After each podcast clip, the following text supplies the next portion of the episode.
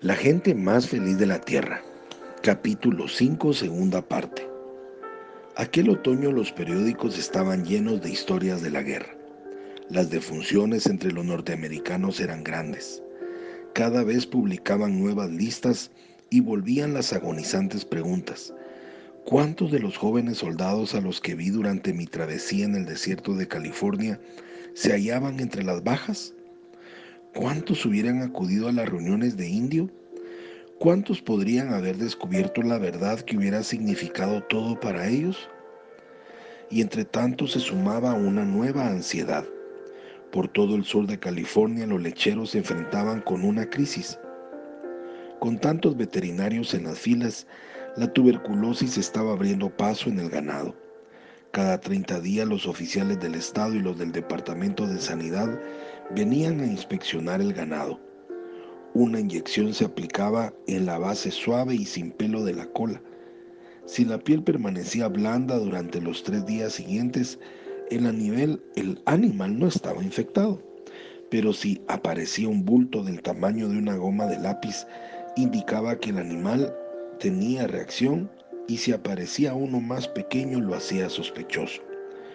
Cuando la incidencia de animales con reacción y sospechosos llegaba a un determinado nivel, todos los animales tenían que sacrificarse por decreto ley, tanto los enfermos como los sanos.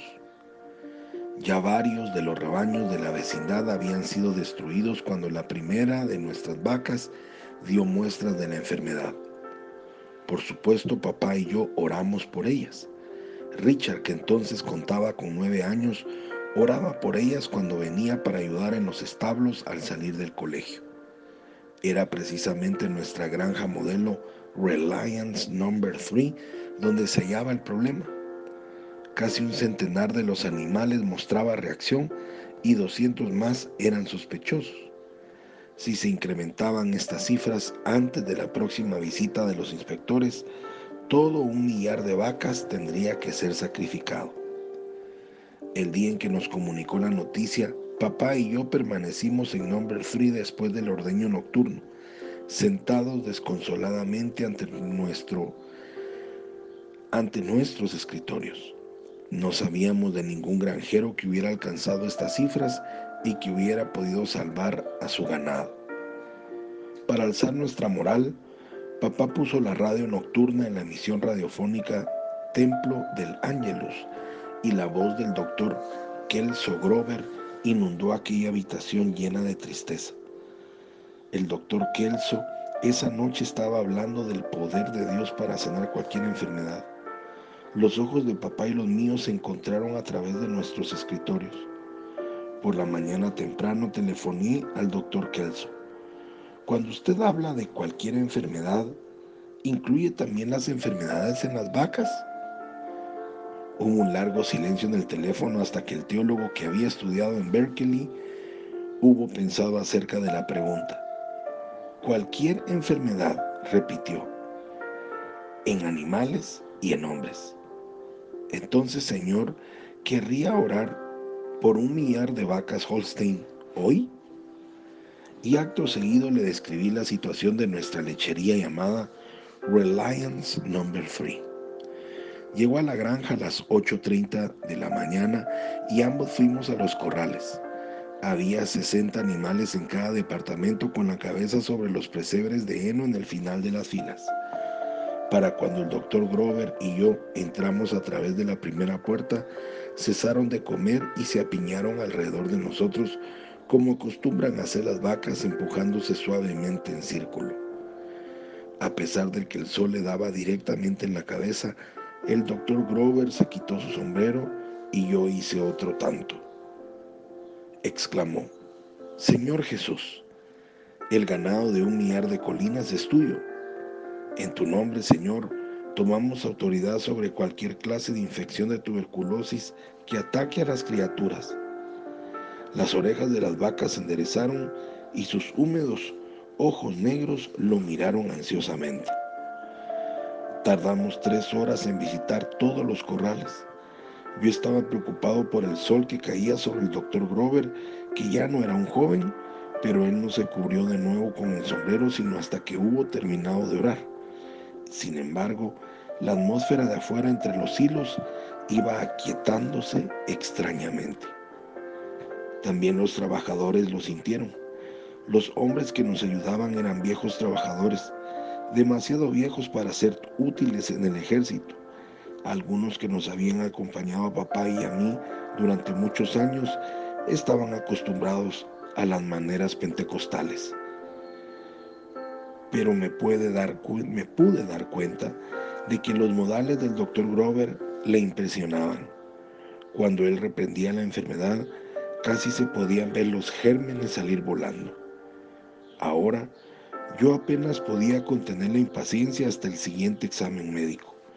Pero llegaron los oficiales de salud pública como de costumbre, con sus rostros melancólicos y preocupados mientras recorrían las hileras de vacas. Los exámenes se llevaron a cabo en los animales mientras estaban en los cepos y solo hacía una pausa tras cada inyección para desinfectar la jeringa con alcohol. Estos hombres conocían mejor que nadie cómo la salud de la nación, especialmente la de los niños, dependía de la industria lechera y hasta qué punto la actual epidemia era devastadora. Tres días más tarde estaban de regreso para investigar la reacción dos médicos del estado y el delegado del lugar. No hablaron mucho mientras se ponían sus botas de goma. Esta era la parte más dura del trabajo, el decirle a un ganadero que su rebaño estaba condenado ordeñamos 120 vacas a la vez en 30 casetas. Al final de la primera hilera del establo, los dos oficiales estatales se encontraron. Yo me acerqué para escucharlos, ya que me lo impedía el sonido de las máquinas ordeñadoras. Uno de ellos dijo, es una cosa muy extraña. No ha habido una sola reacción en toda la hilera, ni sospechosas tampoco. El otro hombre parpadeó un poco pues tampoco en la hilera que he inspeccionado yo. En todo el establo de 120 vacas, ni una sola de ellas mostró un rastro de la enfermedad. Para el momento en que se ordenó el segundo turno y 240 vacas dieron resultados negativos de tuberculina, los trabajadores comenzaron a juntarse en el establo. El tercer turno, igual resultado. Al finalizar la mañana se habían ordeñado alrededor de mil vacas que antes habían tenido resultado de reacción positiva. Los empleados del gobierno dijeron que no existía explicación médica para caso tan singular. La única respuesta era la que compartíamos los que en ese momento llenábamos los establos. El doctor Grover había orado y Dios había respondido.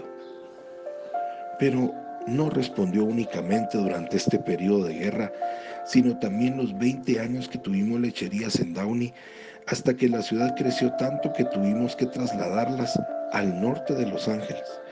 Pero ya no se halló un solo caso de tuberculosis o sospechoso de tal enfermedad en Reliance Number 3. Creo que mi madre fue la que estuvo más entusiasmada de todos cuando supo que estábamos esperando un nuevo bebé para noviembre de 1944. Jerry había empezado a ir a un jardín infantil y nuestras dos casas con sus lotes de tierra adyacentes eran un lugar bastante tranquilo para mamá. Por supuesto que tenía otros nietos, pero mis hermanas y sus familias vivían a más de un kilómetro de distancia, que para el modo de pensar armenio prácticamente estaban fuera de alcance y existía una razón especial para tal bienvenida a esa noticia. Mamá, a los 47 años, padecía un cáncer inoperable. La oración, tan eficiente en la lechería, había sido impotente en casa. Pero yo veré tu segunda hija, Ademos, dijo con una expresión feliz. Se daba por hecho en la familia que el siguiente bebé sería niña, ya que hasta donde podía recordar no se había dado el caso de dos hijos varones en la familia de cada generación de los Shakaren. Mamá comenzó a preparar pequeños vestiditos de color rosa y gorritas bordadas. Fue en el verano de 1944 cuando estaba en una reunión de oración cuando puse atención a algo que había estado revoloteando en mi mente. Me hallaba sentado en una plataforma mientras un evangelista hablaba mirando por encima de las cabezas que atestaban la carpa. Vestidos color pastel, vestidos floreados. La mayoría de los hombres iban de uniforme, algunas mujeres también. Mujeres. Me di cuenta en que mi mente estaba divagando y con esfuerzo intenté concentrarme en el sermón, pero mientras estuvo cantando el segundo himno, volví a inspeccionar el auditorio. ¿Me engañaba mi imaginación o había diez mujeres por cada hombre? La noche siguiente Rose contó conmigo. Había 14 sillas en una hilera y después un pasillo, de acuerdo con el reglamento del condado de Los Ángeles. Yo me ocupé de contar la parte de la derecha. En la primera hilera, ocho mujeres, dos hombres, cuatro niños. En la siguiente, doce mujeres, dos hombres.